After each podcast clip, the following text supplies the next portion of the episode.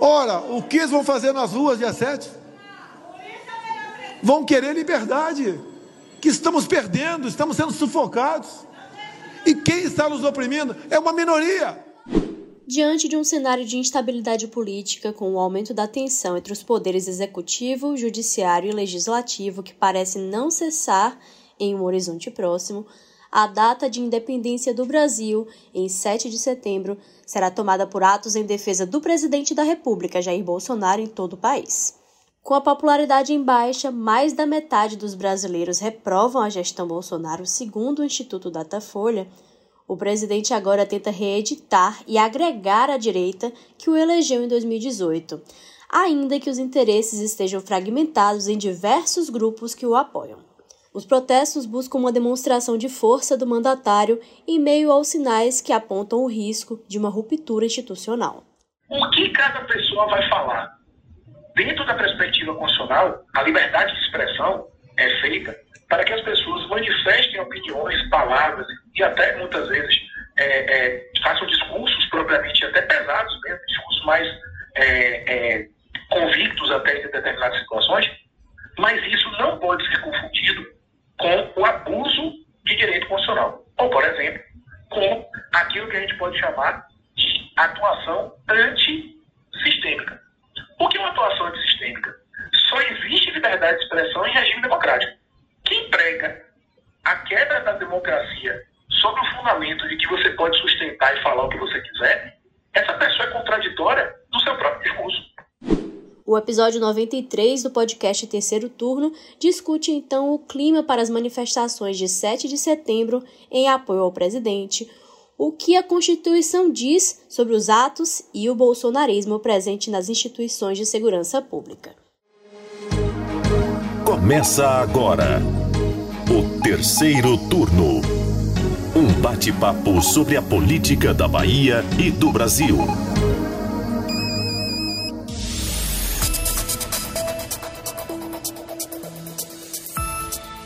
Eu sou Jade Coelho e comigo para a gravação remota do podcast de política do Bahia Notícias, os repórteres do site, Mari Leal. Oi, meu povo. E Gabriel Lopes. Olá, você que ouve o terceiro turno. Bom, ameaças à realização das eleições de 2022, a defesa do voto impresso e o pedido de impeachment do ministro do Supremo Tribunal Federal, Alexandre de Moraes. Esses são aí os últimos episódios que levaram a essa crise institucional e que tem sido combustível para a convocação dos atos bolsonaristas. Exatamente, Jade. E como você falou, Bolsonaro agora tenta reagrupar suas bases, né? Que está aí bem fragmentada. A gente tem acompanhado e essencialmente esses atos agora que estão sendo convocados para o 7 de setembro vão ter adesão de parte dos evangélicos, Aí tem grupo de ruralistas, parte dos policiais militares, caminhoneiros e ativistas de modo geral aí que dialogam com as pautas do bolsonarismo. O ponto em comum é o repúdio, né? A volta da esquerda ao poder, nessa concepção política que eles trazem, na figura do ex-presidente Luiz Inácio Lula da Silva, que é o, petista, né? Que começou suas andanças e esteve no Nordeste e em Salvador na semana passada. Pois é, Mari. Para a gente começar aqui a aquecer o nosso debate, a gente ouviu o advogado Fábio Periandro. Ele é doutor e mestre em Direito Público pela Universidade Federal da Bahia, a UFBA, e levantou alguns pontos que eu acho que merecem ser observados para a gente começar essa discussão. Ele afirma que, em condições normais de temperatura e pressão, que foi uma forma como ele mesmo falou, a Constituição diz que é direito de qualquer pessoa no Brasil fazer a sua manifestação em relação àquilo que ela acredita. O que ele ressalta, no entanto, é que o regime democrático, seja ele qual for, é um regime não no qual as pessoas devem concordar com aquilo que eu falo, mas sim que as pessoas saibam respeitar quando o outro diz alguma coisa que você discorda. Então, ele é um regime no qual a tolerância e a razoabilidade devem ser os fenômenos mais claros que a gente possa encontrar. Só lembrar que condições normais de temperatura e pressão é tudo que o Brasil não tem neste momento, né? Exatamente. Exatamente. E é aquilo que o advogado falou, né? Que em condições normais A Constituição garante a liberdade de reunião, por exemplo. E em relação à organização né, desses atos para o dia 7, a gente que acompanha tem visto muito assim, né, mensagens com palavras de ordem, com ameaça, principalmente aos outros poderes, né, que é essa disputa aí entre que se estabeleceu, que não deveria, né, mas que a gente tem hoje entre executivo e principalmente com o judiciário. O legislativo ainda fica ali um pouco é, pelo menos nesse momento, está ali em banho-maria, né? Em relação a essa disputa é, entre os poderes. Mas em outras oportunidades também, manifestantes bolsonaristas é, usaram faixas com dizeres a favor de intervenção militar, fechamento do STF e do Congresso, inclusive. Nos últimos dias, no entanto, os apoiadores do presidente têm tentado inverter a narrativa e pintar aí, né, convocar essas manifestações sob a alcunha de que são democráticas, como pede a data em questão, que é o 7 de setembro. Afinal de contas, estamos falando da independência do Brasil. Eu lembrei aqui que até muitos outros anos, né, o que a gente via no 7 de setembro eram aquelas caminhadas e que foi tomando assim crescendo no Brasil, gritos dos excluídos, que eram assim grupos é, politicamente pouco representados que iam ali às ruas brigar por mais justiça social, por igualdade. E agora a gente está vendo grupos que vai simplesmente defender um político, que vai defender o presidente próprio, a figura do presidente propriamente dita. Então a gente está vendo aí já essa, essa mudança né, nesse processo. E a estratégia adotada pelo grupo agora é responsabilizar inimigos já conhecidos como peças que extrapolam as regras democráticas em uma agenda de perseguição ao presidente, né? Ou todo mundo sempre fez e agora a gente não pode ir para a rua harmonicamente, democraticamente, falando como se as pautas propriamente ditas fossem algo que beneficiam um todo. Então, esses, e esses atores quem são? Aí a gente já sabe, STF, TSE, a imprensa, né? A oposição de maneira geral, ou todo o poder as instituições constituídas, propriamente dita. A gente já viu esse filme, ou quem, quem não viu com os olhos de ver, já ouviu pelo menos. Ou deveria, pelo menos. A polarização política chegou a um nível tão exacerbado que as pessoas querem uma democracia para chamar de escuta. Então, ela diz assim: eu quero a democracia para que eu fale tudo o que eu quiser, para que eu escolhambe a outra parte, para que eu desrespeite a outra parte, para que eu use, em síntese, o que a gente chama de hate speech, seria um discurso de ódio, e sustentar ou tentar sustentar que esse tipo de comportamento abusivo seria pautado numa lógica democrática. E é nesse cenário dúbio, né, que essas convocações bolsonaristas estão sendo pautadas. E aí a gente tem, de um lado, um aceno, ou até mais que isso, a um golpe, e do outro, necessidade de proteger a democracia do que se enxerga aí como um autoritarismo da esquerda e do STF. Inclusive, um dos pontos do diálogo com o advogado Fábio que me chamou muito a atenção foi quando ele disse que, goste ou não do governo atual, tem um fato que é indiscutível, que o povo é reflexo das decisões tomadas pelo governante, que está no poder. Fica aí a reflexão para a gente. Então, o que, que eu, eu da República, estou fazendo? Eu estou sendo convidado para esse movimento. E já falei que no próximo dia 7, né, pretendo estar aqui em Brasília por volta das 10 da manhã e por volta das 15h30 lá na Paulista. E o povo tem direito a se manifestar. Eu quero que seja mostrada uma fotografia para o Brasil, para o mundo, que o povo está apontando para uma direção. O que, que o povo quer? Liberdade de expressão. Para a gente continuar aqui esse debate, eu acho que um outro ponto que vale ser abordado, nessa semana eu vi a fala do Daniel Cerqueira, ele é diretor do Instituto Jones dos Santos Neves, e essa fala dele foi durante uma apresentação que divulgou os dados do Atlas da Violência 2021. É, ele trouxe uma perspectiva sobre esse clima de instabilidade que coloca em risco não só a paz social de maneira geral no país, mas a própria democracia. O Daniel fala que o Daniel fala sobre essa política permissiva em relação a armas, crise política e econômica no país, já que ainda estamos enfrentando uma pandemia, o aumento da violência no campo. A gente vê que os ruralistas estão é, confirmando apoio a esses atos. Também ele fala do uso de violência policial, somada à ausência de um mecanismo de controle institucional quanto ao uso dessa força né, por parte da polícia, e a própria politização em organizações de seguranças públicas. Que é o que a gente vê muito, né? Que a bolsonarização das polícias, que está cada vez Exatamente. mais fácil da gente identificar e parece que vem se aproximando, assim. Não sei se vocês têm essa sensação, mas a sensação que eu fico às vezes é que isso está meio que chegando perto da gente.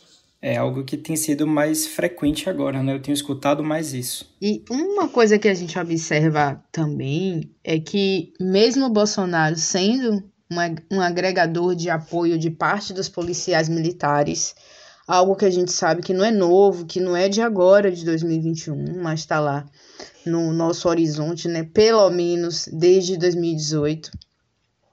Essa relação do bolsonarismo nas polícias ganhou um novo contorno nos últimos dias, com o impulsionamento feito por PMs. A gente viu o caso, por exemplo, de São Paulo, que foi feita lá o afastamento até de um dos atores importantes da polícia no estado e do coronel, né? Então há uma preocupação para saber até que ponto possíveis insubordinações pela presença desses militares é, bolsonaristas né, nas corporações poderão atrapalhar, por exemplo, o cumprimento da lei durante as manifestações, a garantia ali da ordem, tudo, enfim, caso tenha algum confronto ou qualquer coisa desse tipo.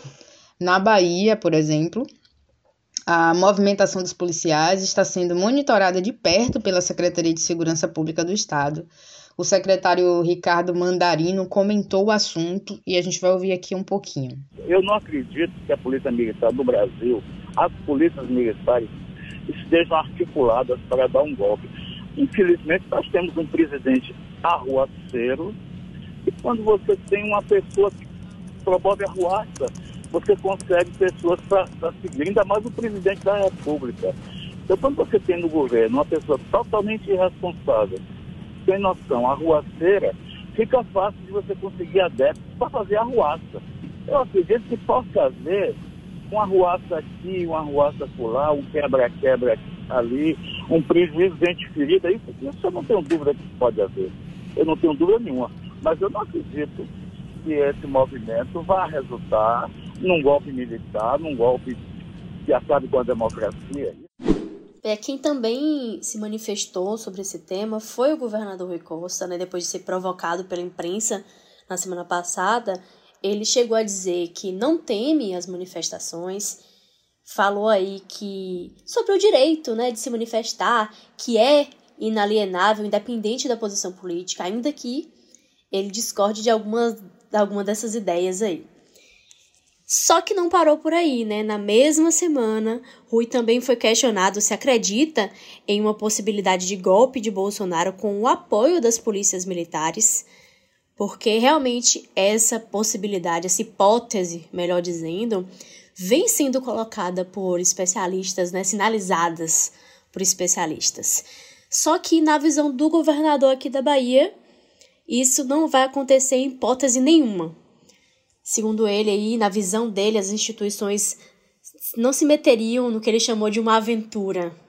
E aí, Mari, eu até lembrei que recentemente, num dia desses, você entrevistou o coronel da Polícia Militar da Bahia, Paulo Coutinho, e ele chegou a falar sobre essa politização né, e essa presença do bolsonarismo na corporação. Sim, já a gente conversou sobre esse assunto. Na verdade, à época, eu nem é, na conversa eu nem citei o bolsonarismo em si, mas esse, essa politização no geral, né?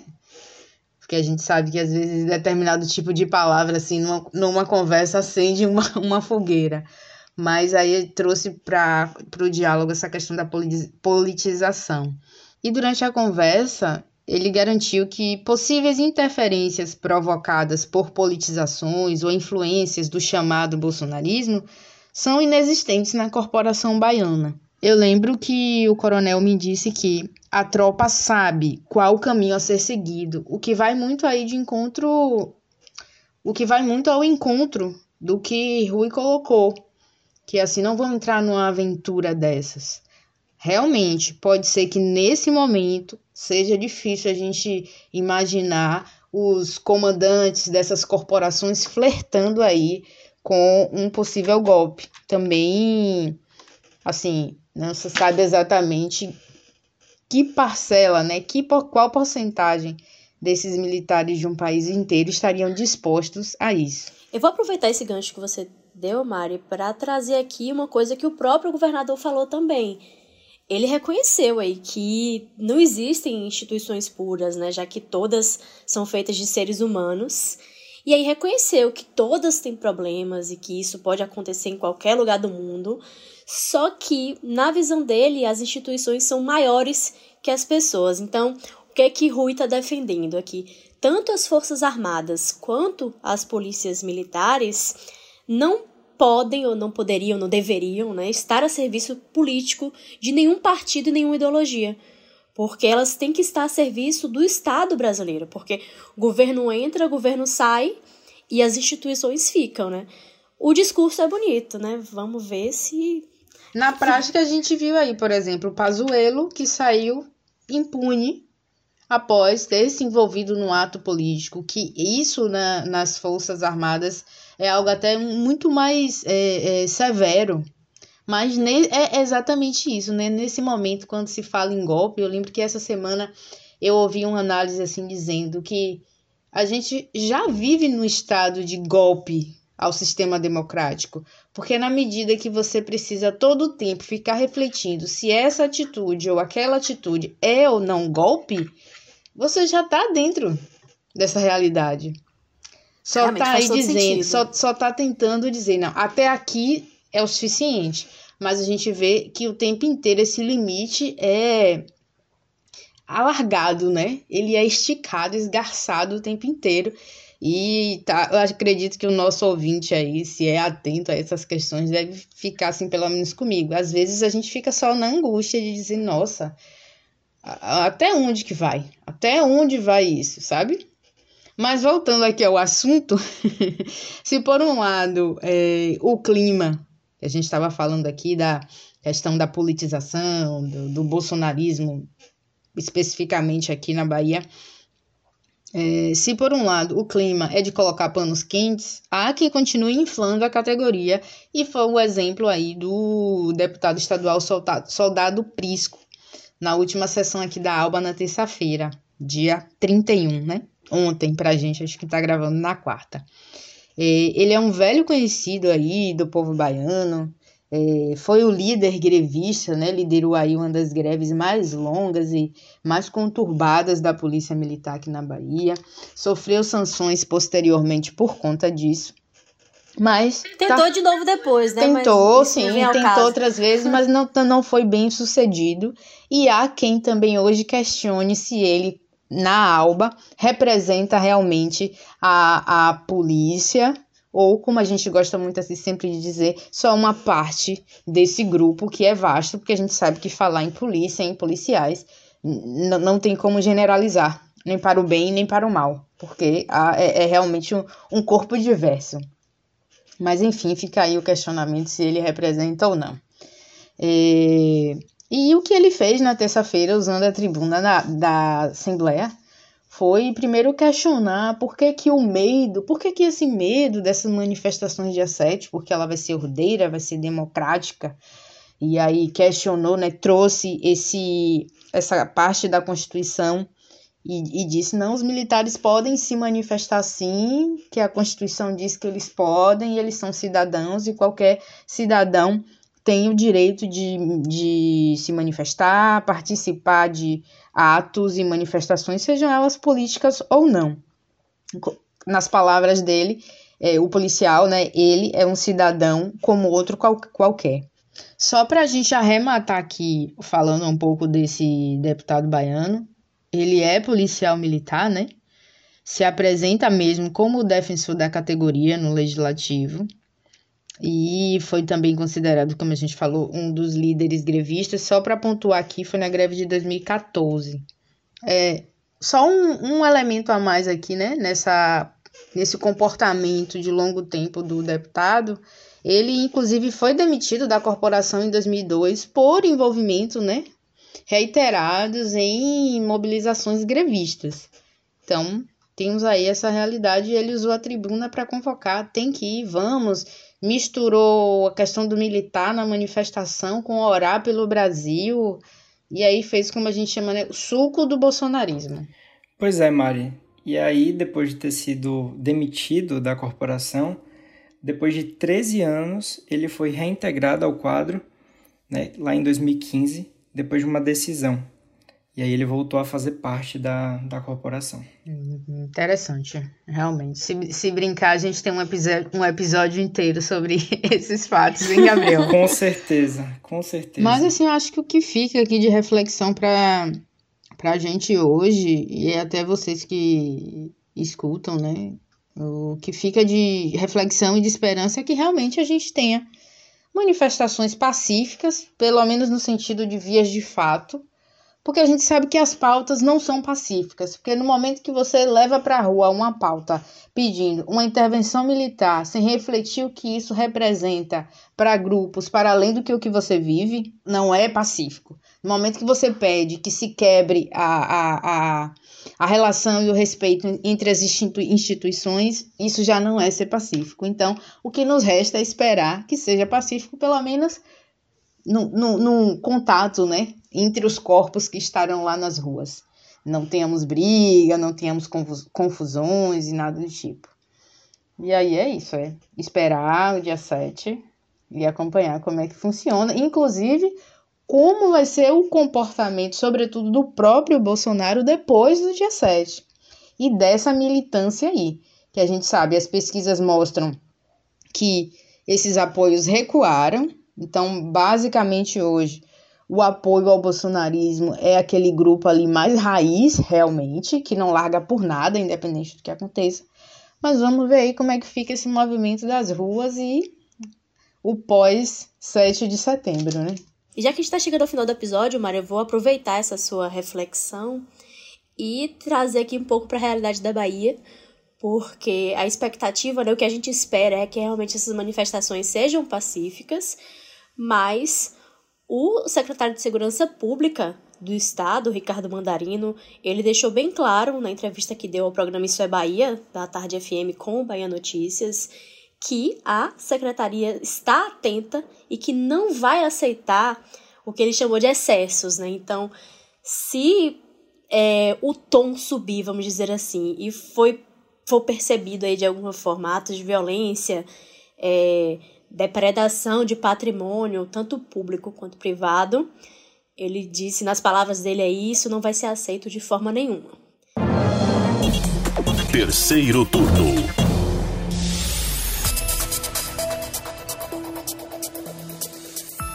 Mas a gente vai caminhando aqui para o fim, né?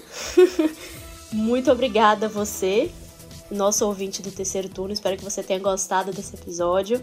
E Mari e Gabriel, mais uma vez, muito obrigada pela parceria. Até a semana que vem. Até a semana que vem e um abraço para vocês aqui que nos ouvem. Até mais. Até a próxima sexta. Até semana que vem, pessoal. Obrigado a todos pela audiência.